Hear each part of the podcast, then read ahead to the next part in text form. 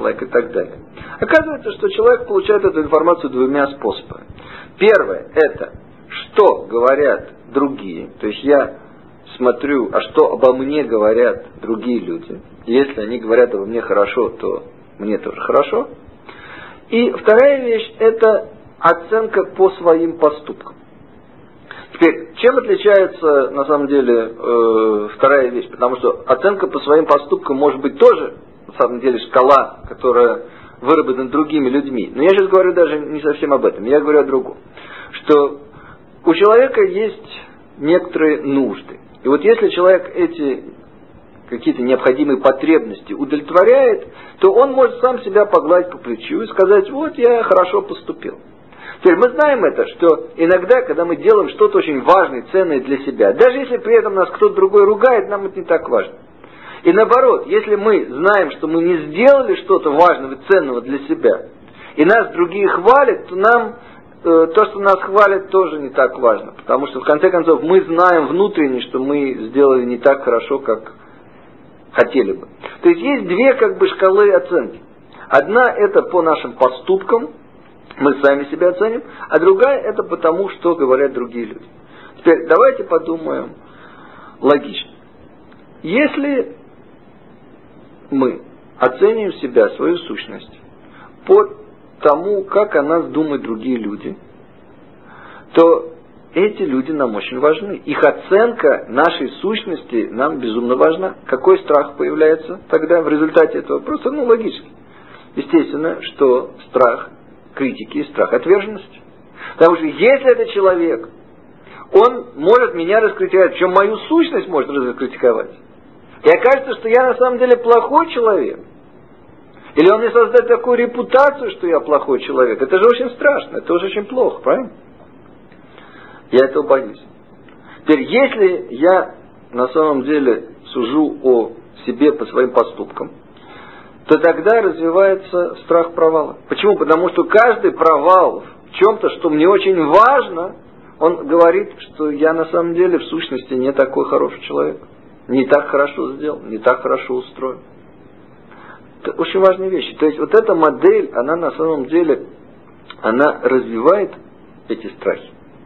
Теперь давайте поговорим просто на секундочку, что это за страхи. Ну, давайте возьмем для начала страх провала, поймем, почему нам очень важно, во-первых, с ними бороться, как мы их видим в нашей жизни или ощущаем в нашей жизни. Значит, ну, понимаете, когда мы говорим о страхе провала, страх потери собственного достоинства, все, с одной стороны, знают этот страх. С другой стороны, человек, который, вот знаете, вот он вошел и все видят, вот ведь вот такой провалившийся человек, уже опущенный такой и так далее. Это бывает редко. Бывает, но как бы... Вот. Чаще бывает другое. У человека появляется в детском возрасте этот страх, и человек говорит, я докажу всем, что я не провалившийся человек. И тогда он начинает компенсировать. Эта компенсация очень часто называется perfectionism, да, то есть перфекционалист. То есть человек говорит, что я должен все делать на 100, на 200 процентов лучше, и тогда я докажу всем, а читай в скобках самому себе, правильно, в первую очередь, что я не провалившийся человек. И на самом деле большая часть человеческой жизни этого человека это пытка. Почему? Потому что он пытается всем доказать, он пытается доказать самому себе, а страх живет и увеличивается, на самом деле не уменьшается, как правило. Теперь, доказать так себе ничего невозможно. Почему? Во-первых, у этих людей, у перфекционалистов, очень повышенная оценка того, что он должен сделать. То есть этот человек заранее как бы говорит, я должен сделать то-то и то-то. Как, ну, правильно оценивать вещи? Вот представьте себе, что вы прыгаете в высоту. Что вы делаете? Вы говорите, окей, я прыгаю в высоту сейчас на столько-то сантиметров. Насколько? Не знаю.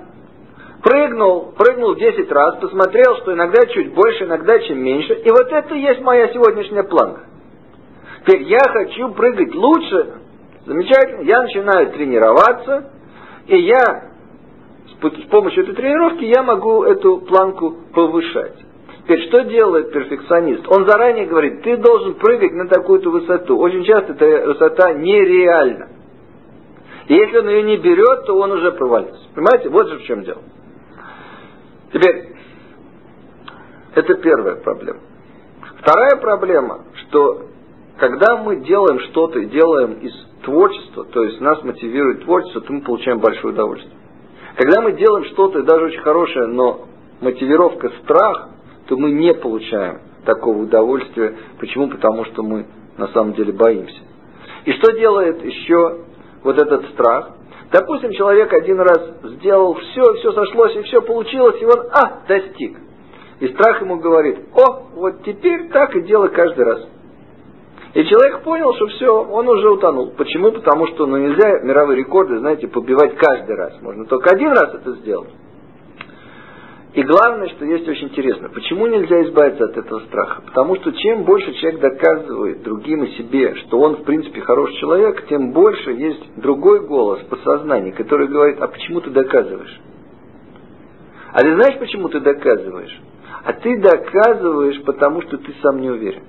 А вот если бы ты был уверен, то тогда ты бы никому не доказывал. Очень интересная вещь. Очень часто мы с вами видим другие проявления вот этого страха провала. Какие? Э, человек, ну, он уже убежден, что он не может доказать всем, что он самый лучший человек, да, что он на самом деле не провалившийся человек. И тогда каким образом можно возвыситься? Унижая других. И вот опять-таки компенсация на этот страх – это хамство, это наглость, это снобизм. И это говорит нам сегодня современная психология тоже.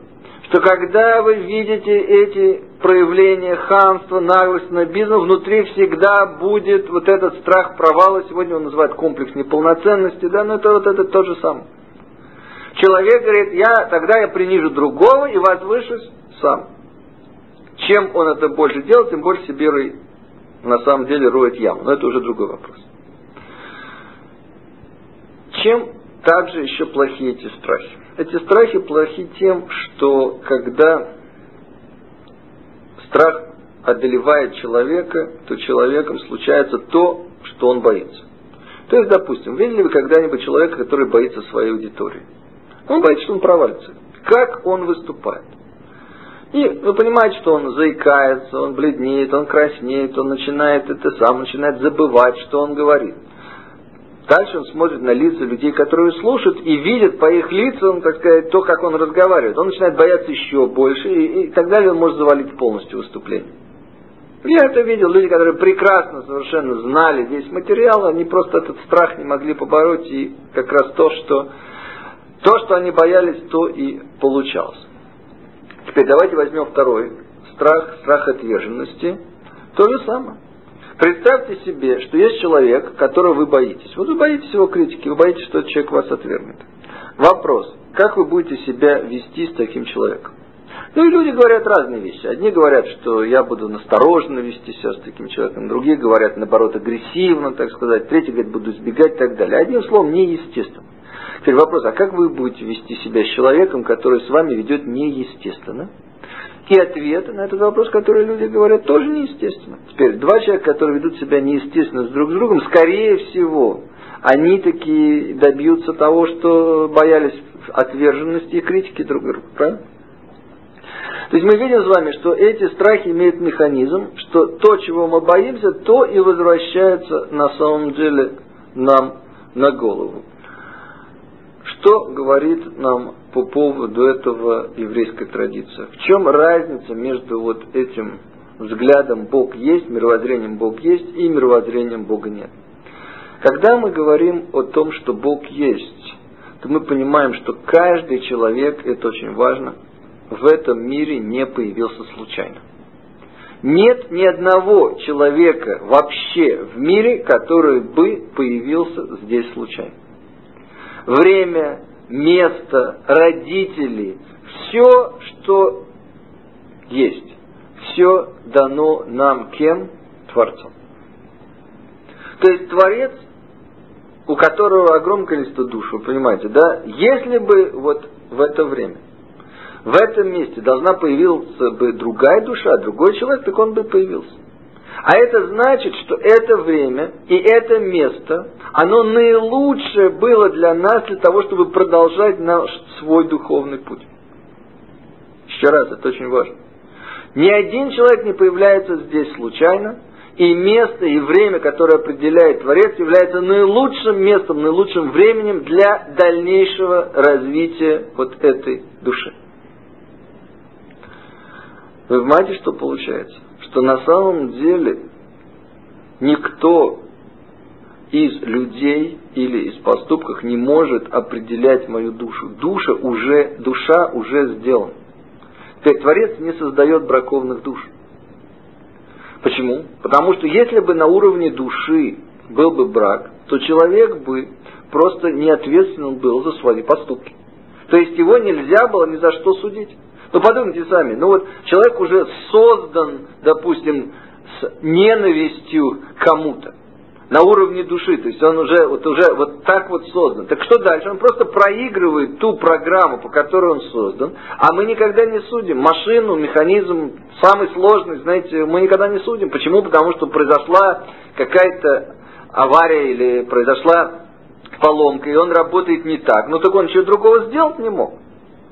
Только душа, которая создана абсолютно идеально, и которой дана свобода выбора, и которая может развить свой потенциал, о котором мы говорили, и наоборот, может, наоборот, разрушить и пользоваться этим для разрушения, но могла бы и не разрушать, потому что был второй вариант, да, вот тогда есть ответственность за свои поступки. То есть человек изначально знает, что он самоценен.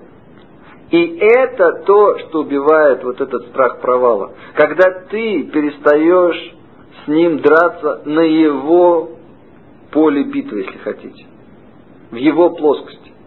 То есть вот этот голос, который появляется к нам и говорит, что ты знаешь, кто ты такой вообще на самом деле есть. Человек говорит, знаю, я душа.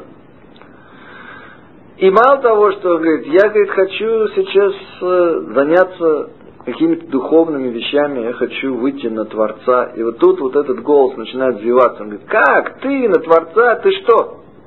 Это только для великих людей. Вот здесь Яйцегора, вот это злое начало, которое есть в человеке, оно начинает, так сказать, просто uh, бурлить, да? Говорит, я тебе покажу, кто ты такой. Вынимает, понимаете, вот полная сказать, рука у нее тех вещей, которые мы сделали неправильно. И они все действительно такие. Теперь, если вы пытаетесь вот этому голосу, который внутри вам, вам ехидно или злостью, говорить, кто вы такие, доказывать, что вы на самом деле хороший человек, вы ничего не докажете. Он вам вытащит еще 30 разных вещей и еще покажет другие вещи по таким углом, что он вам докажет, что вы вообще ничто. Теперь, что говорит человек, который знает, что существует Творец? Он говорит, говорит, слушай, а ну и что? То, что я достойный человек, это не обсуждается, это аксиома. Я так сделал. Этот голос говорит, как я тебе покажу? Он говорит, хорошо, покажу. Ну что, я действительно делал ошибки. Ты знаешь, что, во-первых, пожалуйста, по одной. Почему? Потому что зачем мне видеть сразу 30, это непродуктивно. Я хороший человек, это не обсуждается. Вот эти ошибки, которые я сделал, давай на них посмотрим, разберемся, исправим каждую из них. Почему? Потому что достойный человек, да, он на самом деле, это одно из качеств достоинства, он работает над своими ошибками. Разберемся, увидим, что это так. Откуда я знаю, так э, я с тобой согласен, что это ошибка. Если бы это было в моей сущности, то мне бы нравилось то, что я сделал. А поскольку это не в моей сущности, мне не нравится. И тот факт, что мне не нравится, что я сделал тот или иной проступок, уже показывает, что не соответствует моей сущности. Слышите, очень важная вещь. Действительно так. Но понимаете, если бы в вашей душе склонность к насилию и, так сказать, склонность к каким-то вещам, она была запрограммирована, так это, было, это бы соответствовало, соответственно, тому, как вы сделаны, вашей сущности, и тогда вы бы любили, вам бы нравилось это. А для вас некоторые эти вещи кажутся омерзительными, и иногда через 20 лет они тоже кажутся омерзительными. То есть это настолько не соответствует вашей сущности. Уже поэтому вы знаете, что ваша сущность на самом деле не в этом. И тогда э, этому голосу как бы нечего возразить, потому что ты с ним не споришь. Он тебе показывает, ты говоришь, ну и что, ну хорошо. Это, это не решает вопросов моей сущности. То, что я достойный человек, это уже данность. И поэтому наши мудрецы всегда об этом говорили. Они говорят, что если человек не считает себя достойным человеком, то он будет себя вести соответствующе, он будет вести себя, как ведет недостойный человек. Ибо вот эта запись, как магнитофонная запись, она появляется у человека в подсознании, а дальше мозг, который работает как компьютер, он говорит, хорошо, а как ведет себя недостойный человек? А что случается с недостойными людьми? А? И дальше мы сами себя начинаем саботировать. И очень часто вот такие люди, у которых вот это низкое собственное достоинство, они приходят ко мне, они говорят, ты знаешь, вот я начинаю, все, все начинаю и не могу закончить. А почему не могу закончить? Потому что если внутри есть уже страх провала, то поступает этот страх провала просто как сообщение в мозг, да, так сказать, как программа. Мозг говорит, а провалившийся человек, он заканчивает какие-то серьезные вещи, которые начинает? Да нет, конечно. И, как я уже сказал, человек начинает сам, сам себя саботировать. Так вот, говорит нам, как я уже сказал, еврейская традиция, что поэтому к людям нужно относиться соответствующе. А что имеется в виду? Например, запрещена критика сущности человека. То есть мы имеем право критиковать только поступки человека, а не сущность в светских, э, в светских ругательствах, как правило, да, критикуется именно сущность. Ну, давайте посмотрим, все эти дурак, идиот, да, дуб и так далее, и так далее. Это же все атака на сущность человека. Э, вот есть разница. Человек говорит другому человеку, ты подлец. Или он ему говорит, ты совершил подлый поступок. И, конечно, все слышат эту разницу очень хорошо. Ты подлец, это атака на сущность, это уже определение, да, это уже вот ты такой. Ты совершил подлый поступок, неприятно, но в следующий раз ты можешь его не совершать, да, или у тебя есть это поступок. Так вот, Тора говорит нам, что мы можем критиковать только поступки человека, мы никогда не можем критиковать сущность человека. Э, почему? Потому что сущность человека это душа, а душа сделана идеально. Очень важно. Так вот, вы видите, опять-таки, очень важно, что в модели Бога нет.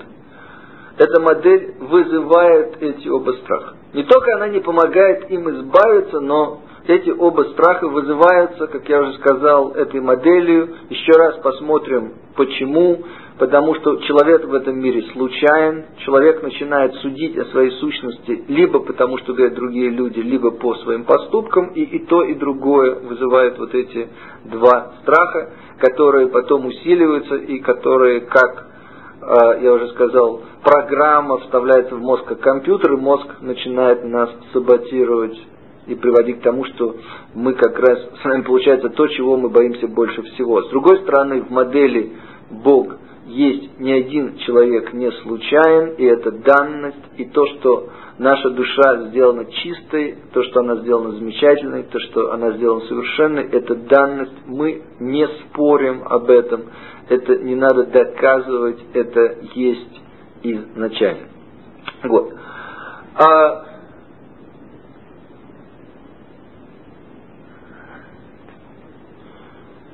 прежде чем перейти к рассмотрению следующего страха, хочу рассказать вам еще одну историю, как раз по поводу вот страха провала. Она просто интересная, и я считаю, что она важна, потому что э, она иллюстрирует то, о чем я как раз только что говорил, о том, как наш мозг может нас же еще и саботировать. Ко мне пришла как-то один раз э, девушка, ей было уже лет 26-27, очень э, миловидная итальянка и сказала мне такую вещь. Она сказала мне, вы знаете, у меня есть проблема с молодыми людьми. В чем дело? Я говорит, прихожу на дискотеки, девушка не религиозная, не, я имею в виду не только не еврейки, но и даже она католичка, но она не соблюдает ничего. Она приходит, говорит, на эти дискотеки. И там, говорит, очень часто бывает как, знаете, на 100 молодых людей 2-3 девушки. То есть я, говорит, фактически могу выбрать себе любого. Ну и, конечно, говорит, выбираю себе самого красивого, самого лучшего и так далее, и так далее, да, молодого человека, который только вот там есть. Говорит, я, говорит, могу руку дать на отсечение, он говорит, что это будет самый неподходящий для меня человек. То есть, либо он пьет, либо он наркоман, либо у него есть жена, и вообще непонятно, что там делает, и так далее, и так далее. То есть, говорит, это, говорит, каждый раз. То есть, если бы я просто приходила и пальцем тыкала вслепую, то я бы себе лучше выбирала человека, чем я при вот этом тщательном выборе из огромного количества возможностей. И говорит, что знаешь, я уже просто даже перестала ходить на все эти дискотеки. Почему? Потому что уже я знаю, что, что я получу. Почему это происходит? И вот тут э, мы с ней начали работать. И оказалась очень интересная вещь.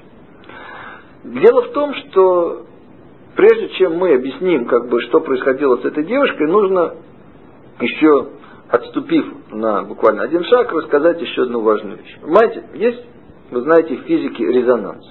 Что такое резонанс? Это когда что-то звучит на какой-то волне. Вот, например, у нас есть гитара, и мы с вами потрогали струну и начинает раздаваться звук. Все, что находится на той же самой частоте, все начинает резонировать, то есть тоже начинает вибрировать. И если у нас, например, в, в этой комнате есть еще одна или две гитары, то струны, те же самые на этой гитаре, тоже начнут вибрировать и издавать даже звук. Теперь, если у нас э, в комнате есть какой-то другой струнный инструмент или что-то еще находится на той же самой частоте, стекло, например, может быть, оно тоже может начать вибрировать. Это резонанс. Теперь давайте с вами посмотрим на эмоции с этой же точки зрения. Вы знаете, вот что иногда мы приходим и есть большая группа людей. И кто-то нас притягивает, кто-то нас отталкивает, просто как бы, что называется, инстинктивно, мы еще ничего не знаем об этих людях. И кто-то, кому-то мы нейтральны. Теперь, почему это происходит? И вот тут говорит нам психология очень интересную вещь. Посмотрите на эмоции как на вот такую волну. То есть каждая эмоция имеет свою частоту волны. Некоторые нам более приятны, допустим, любовь, доброта, да, они сразу вызывают у нас приятные такие вещи. А есть частоты, которые нам неприятны, так же как и звуки, которые неприятны, то же самое происходит здесь. Теперь у многих людей есть некая предоминантная эмоция. Или эмоция, которую он хочет, чтобы люди видели. Знаете, такой подросток, который боится, он вечером идет, вот он так такой весь сжавшись, он прям вот эта злость от него может исходить. Почему? Просто он хочет показать всем, ну не связывайся со мной. Да? И он проектирует эту злость, и это очень четко, очень хорошо видно, действительно не хочет подходить как бы к нему. Вот. Или наоборот, человек к себе располагает. Так вот, что происходит? Происходит следующее, что когда у человека есть вот такая предоминантная эмоция, которая может быть подсознательная, но тем не менее активная, то вот она вибрирует на определенной частоте. Та же самая эмоция в нас начинает тоже вибрировать. Теперь, если мы эту эмоцию в нас любим, если она нам нравится, то человек будет нас притягивать. Если в нас та же самая эмоция, мы ее не любим, ту же самую эмоцию, то этот человек нас сразу будет отталкивать, инстинктивно. Если эти чувства, к ним мы внутри себя нейтральны, то человек будет нейтральным. И вы можете с этим играться сами, вы можете посмотреть на человека, которого вы не знаете, вы можете э, посмотреть на то, какое чувство он вызывает, найти внутри вас вот эту эмоцию, которую он вызывает. Если она негативная, узнаете, что это за негативная эмоция, которая вам не нравится, вот. И на самом деле очень интересно, если вы проработаете ее в себе, то она перестанет раздражать вас в другом человеке. То есть вы увидите, что у нее есть слабость, но она просто перестанет вас раздражать, потому что она вас раздражает очень сильно из-за того, что вы не можете с ней справиться в самом себе. Вот. Сделав это, вы можете подойти к человеку и поблагодарить его за значит, важный психологический опыт, который вы приобрели в результате общения с этим человеком. Так вот, что происходило с этой девушкой. Когда мы получили доступ с ее же помощью как бы к ее же подсознанию, то оказалось, что в детстве э, родители к ней так относились, что ее самооценка была очень низкая.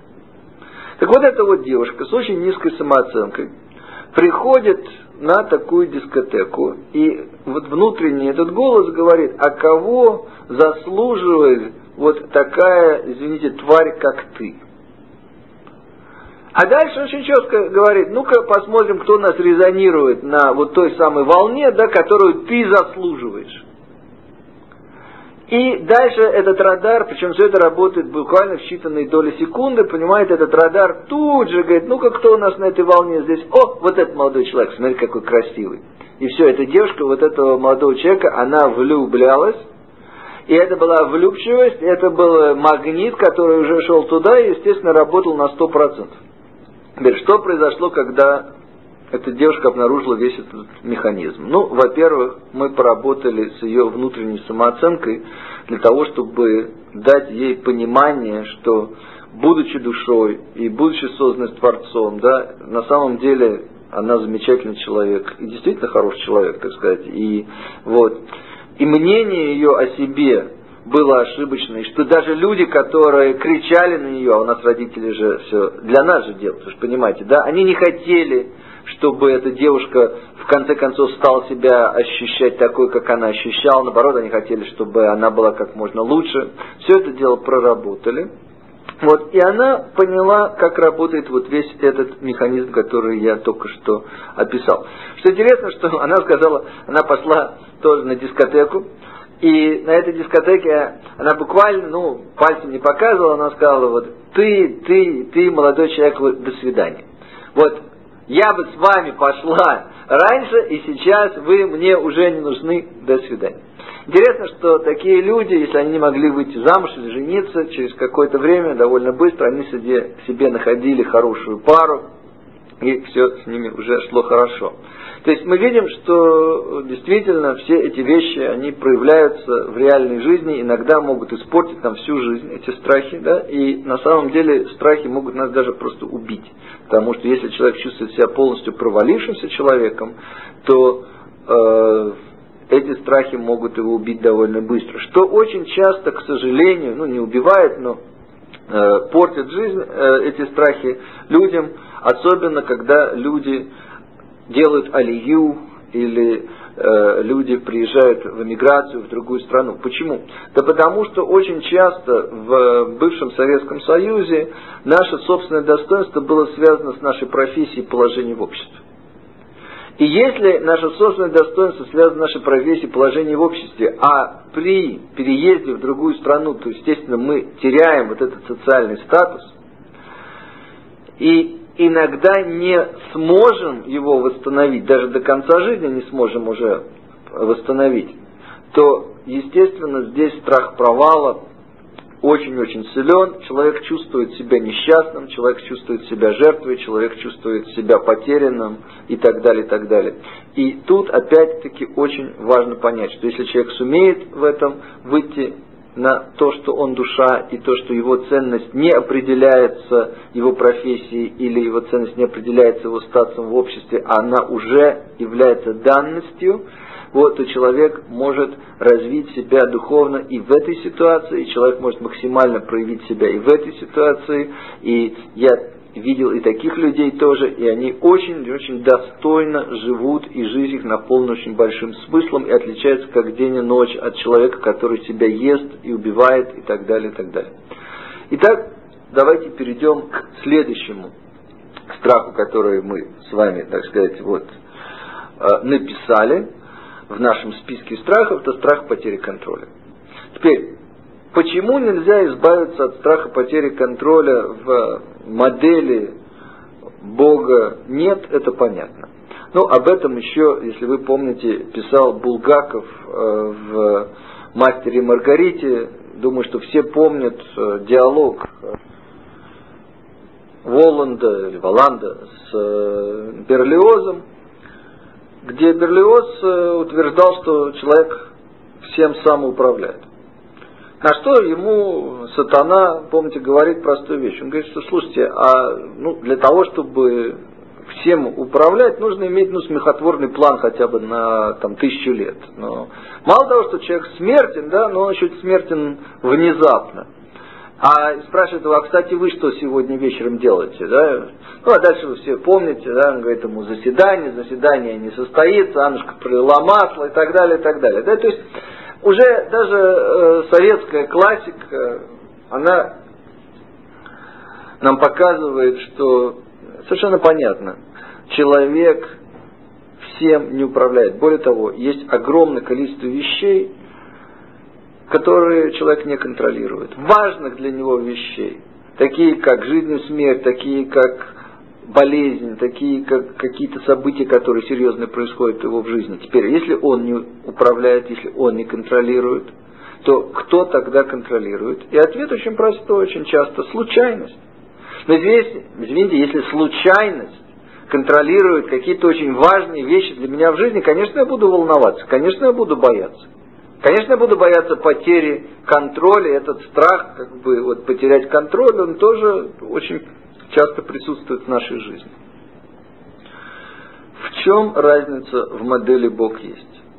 Что говорит эта модель? Конечно, человек не управляет всем. Но если он не управляет, то кто управляет? Управляет Творец. Всегда, везде управляет Творец. А Творец нас любит. Мы все являемся Его детьми. И поэтому говорит Творец, что все, что тебе нужно для твоего духовного роста, тебе будет дано. И поэтому не надо волноваться и не надо бояться. Еще раз, все, что тебе нужно для духовного роста, тебе будет дано. Тогда вопрос очень простой. Скажите, а почему мы этого не видим? Что происходит? Не видим это по нескольким причинам. Ну, первая такая. Давайте возьмем пример с вами. Вот есть молодой человек, ему 18 лет. И папа у него миллиардер. Не миллионер, а миллиардер. И вот приходит этот молодой человек к папе и говорит, пап, дай мне миллион. И папа ему говорит, хорошо, сынок, у меня есть, пожалуйста, а зачем тебе? И он говорит, ты знаешь, пап, я, говорит, положу деньги в банк, и первые, следующие пять лет буду просто лежать на пляже, пить пиво, слушать музыку, а жить на проценты. Через пять лет отдам тебе даже твой миллион, потому что у меня уже на проценты будет достаточно денег. Теперь хороший папа даст или не даст? Ну и ответ понятен. Хороший папа, конечно, не даст. Почему? Он скажет, ты что, хочешь разлагаться пять лет за, на мои деньги, которые... Ты за пять лет можешь институт кончить, можешь еще сделать что-то, вышил пойти, человеком стать, правильно, да? Вот, ты что, с ума сошел? Не дам. Теперь очень часто с нами происходит именно это. Мы что-то просим у Творца, но мы не задаем себе как бы такой логичный, такой, казалось бы, элементарный вопрос сразу же. Мне это нужно для моего духовного роста, да или нет?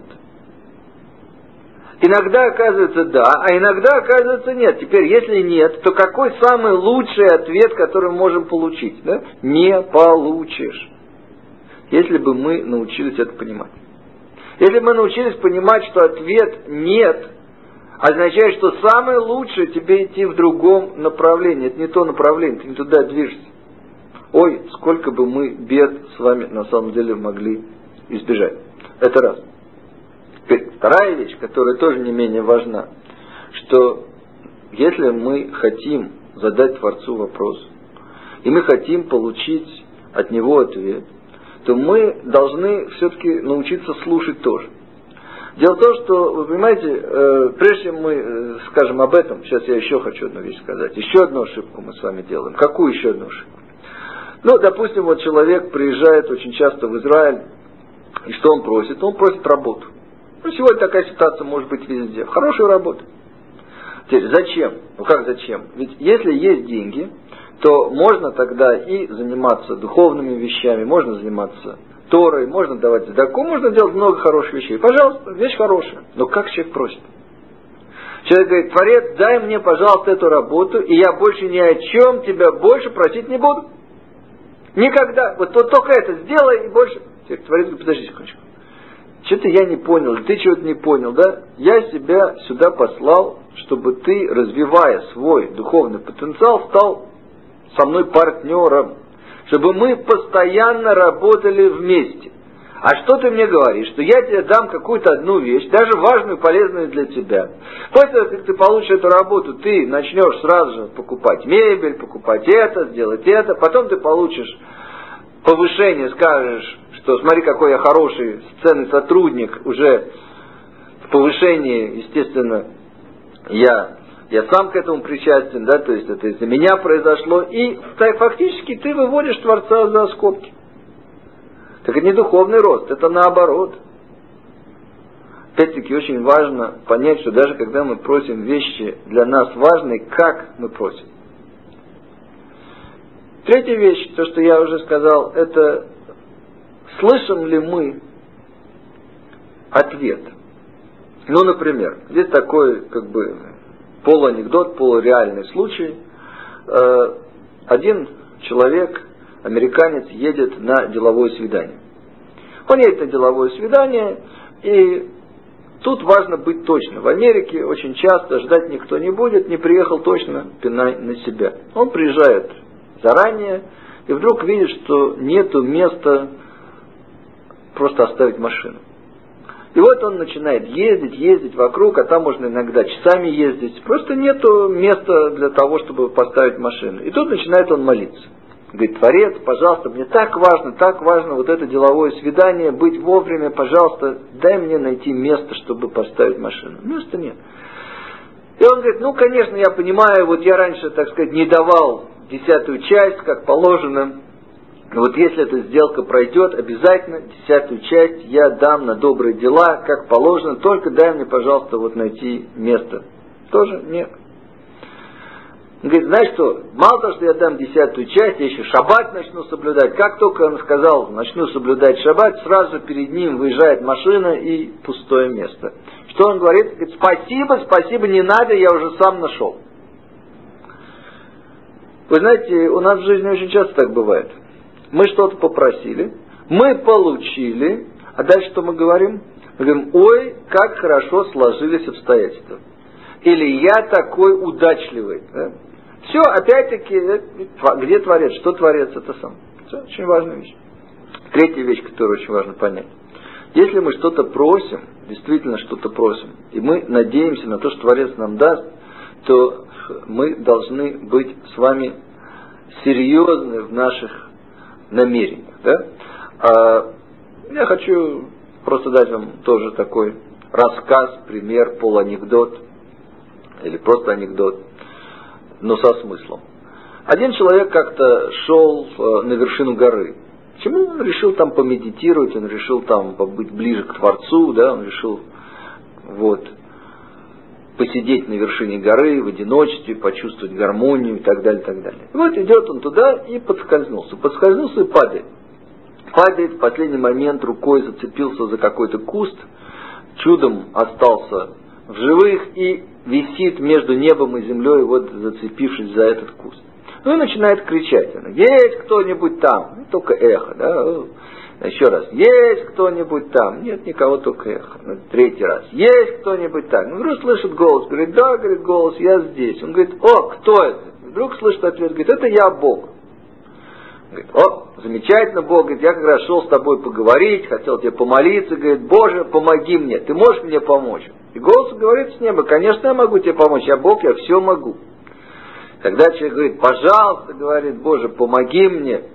Бог говорит, хорошо, говорит, только, говорит, оставь сейчас этот кустик.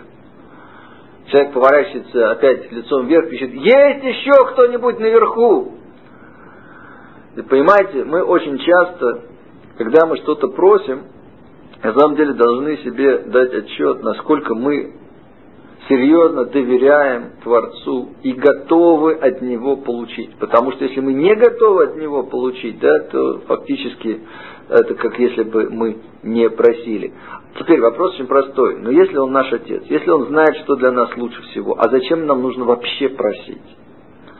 И ответ заключается, мы уже с вами это, что называется, проходили, в том, что у человека есть свобода выбора. И мы сказали с вами, что если мы не проявляем эту свободу выбора, то как же Творцу нам дать?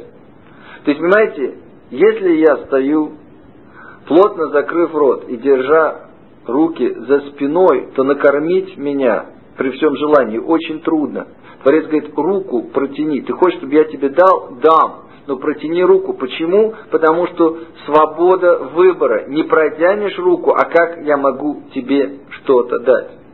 И поэтому, понимая это, мы понимаем, что когда мы что-то просим у Творца, мы Мы не говорим, что ты не знаешь, и поэтому вот я тебе сейчас сообщаю. Да, конечно, Творец знаешь, но мы говорим следующее, что вот я, вот я готов от тебя получить. Я знаю, что это придет от тебя. Я тебе доверяю. Мы тобой партнеры. Я, кроме того, еще твой ребенок.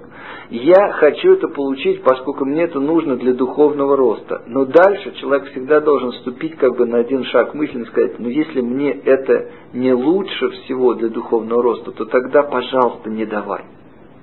А я, потому что ты не дашь, тоже пойму, что ты меня любишь и что мне просто это сейчас не важно. Или есть еще одна вещь. Иногда Творец не дает. Почему? Потому что он говорит, возьми сам.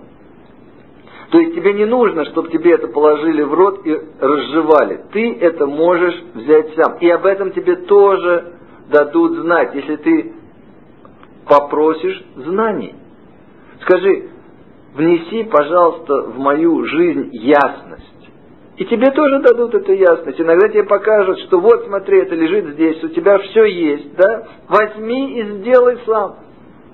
И поэтому ты не получаешь, то есть ты уже все получил, только теперь нужно взять. Жизнь человека, который осознает, что каждый миг наполнил смыслом, она становится осмысленной. Вы понимаете, что в жизни оказывается все не случайно. И попасть под поток случайностей можно, да, то есть опять по принципу мида коннегит мида, то есть мера за мера. Если ты считаешь, что все в мире случайно, то не дай Бог ты можешь попасть в такую низкую ситуацию, да, в, так, в такую низкую ситуацию в мире, в такую низкую позицию в мире, да, когда ты будешь на уровне случайности. Но это уже как бы уже такая трезвенность от Творца, это не дай Бог, да. А так каждый миг, все, что есть, все наполнено очень-очень большим смыслом, и мы можем учиться от всего этого. Страх неизвестности то же самое. Вы знаете, что когда нет Творца, ну почему неизвестность? Почему боимся неизвестности? Мы боимся неизвестности, понятно почему. Потому что э, вообще непонятно, что может быть. Может быть угроза для жизни, она может иметь какую-то угрозу. Перемены могут быть перемены к худшему. В конце концов может все закончиться очень плохо и так далее, и так далее. Здесь же нам сказана такая вещь, если ты с Творцом, да, вот ты с Творцом, да, жизнь полна неожиданностей но закончится все очень хорошо. И более того, что, вы знаете, неожиданность – это мать возможностей. Ну давайте подумаем. Ну вот представьте себе, что э, у меня есть какой-то приятель-пророк, я вам говорю, что я могу привести этого пророка, своего приятеля, и он вам расскажет все, что будет у вас в жизни с сегодняшнего момента до момента вашей смерти при одном условии. Вы ничего не сумеете изменить. Хотите или нет. Большинство людей отказываются моментально. Почему? Да неинтересно будет. А какой смысл дальше жить? Ты просто крутишь как пластинка или нет? Вы знаете, что одно из самых важных, самых интересных вообще все, что происходит в жизни человека, это вот этот момент познания. А вот этот момент познания, он именно от того, что вы раньше не знали он всегда приходит от неизвестностей. То есть неизвестность стоит в себе огромные возможности, и много очень интересного приходит. Поэтому мы говорим, что неизвестность это мать возможностей. Можно научиться не бояться неизвестности, никогда не бояться неизвестности. Вот в этой модели, в которой ты всегда постоянно с Творцом. Когда мы говорим о страхе одиночества, а страх одиночества это бич современного общества – то мы видим, что он тоже выходит из модели, и в результате появляется модели Бога нет. Почему? Вы понимаете, в чем дело? В этой модели каждый человек понимает, что в конце концов внутри каждый человек одинок. Теперь, одиночество это чувство. Что это значит? Очень часто мы можем почувствовать одиночество, когда мы находимся в компании с другими людьми. Очень часто мы можем не чувствовать себя одиноко, когда мы сами по себе. Когда мы читаем хорошую книгу, или мы просто думаем о чем-то, или мы хотим побыть сами собой, да, нам не нужен никто, и мы не чувствуем это чувство. То есть это чувство не зависит от того, мы находимся одни или мы находимся с другими людьми. Так вот, в модели, в которой нет Творца, человек очень часто чувствует себя отрезанным от других людей и является таким, потому что, вы понимаете, ведь очень часто человек понимает, что самое главное решение в жизни ему придется принимать самому и фактически в одиночку. Что при том, что иногда даже можно поделиться со своими приятелями и спросить совета, все равно есть очень много ситуаций, когда тебе говорит твой приятель, слушай, но принимать решение-то нужно тебе, взвесить все и принять решение тебе придется самому. И человек вот этого состояния самому иногда может очень сильно бояться. Что происходит в модели, в которой есть Бог? Да вы можете никогда, никогда не чувствовать одиночество. Почему? Потому что Творец-то всегда с вами. Творец всегда с вами, Он всегда вас понимает. И человек, который чувствует присутствие Творца, он не чувствует вот этой отрезанности. Но как это объяснить человеку, который никогда это не чувствовал? Ну давайте попробуем. Представьте себе, что человек выходит ночью э, на берег моря, э, тепло, и он смотрит на звезды. Знаете, замечательное, потрясающее ощущение гармонии, и что ты часть вот этой гармонии. И тогда мы задаем такой вопрос, слушайте, а, собственно говоря, почему мы чувствуем вот эту гармонию, почему мы чувствуем вот эту красоту? Ведь звезды нас не кормят, и опять-таки размножаться от того, что мы смотрим на звезды, мы тоже не будем. То есть два самых главных мотивирующих, как бы, хорошее ощущение фактора, это выживание, размножение, здесь отсутствует. И тем не менее, вот эта вот красота фантастическая. Для того, чтобы ее чувствовать, нужно иметь некий орган, которым можно почувствовать. А каким органом можно почувствовать вот эту всю бесконечность? Да? Только имея бесконечность внутри себя. Что такое бесконечность внутри тебя? Это душа. То есть на самом деле вот это, это и есть духовный опыт. Просто люди, как бы они не знают. Так вот, еще раз, понимаете, вот это вот ощущение того, что весь мир находится в гармонии, и ты часть этой гармонии, ты часть этой системы. Так вот это вот то, что на самом деле